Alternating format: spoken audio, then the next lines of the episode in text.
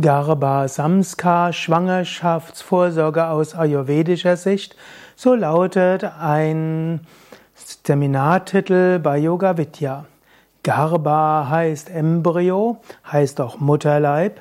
Garba steht manchmal auch für Ei, ist also der Mutterschoß und ist eben auch der Embryo.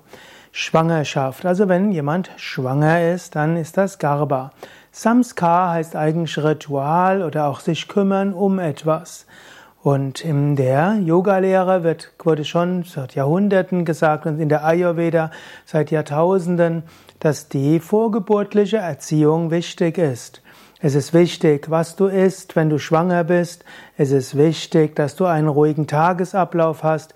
Es ist wichtig, dass du spirituelle Praktiken übst und so weiter. Die Art und Weise, wie du lebst, während du schwanger bist, bestimmt nachher oder trägt dazu bei, zu bestimmen, was nachher sein wird.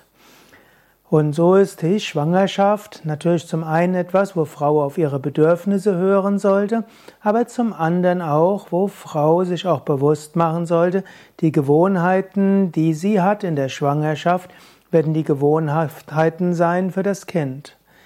Manchmal, es gibt manche Frauen, die übertreiben es mit dem Tätigsein, manche übertreiben es damit, alle jetzt die Schwangerschaft zu nehmen als Gelegenheit, so zu leben, wie sie sich vollständig fühlt und nachher, wenn das Kind auf der Welt ist, sich darüber zu beschweren, dass das Kind nicht zu festen Zeiten schläft, dass es unruhig ist, dass es unruhige, unruhige Essensrhythmen und so weiter hat.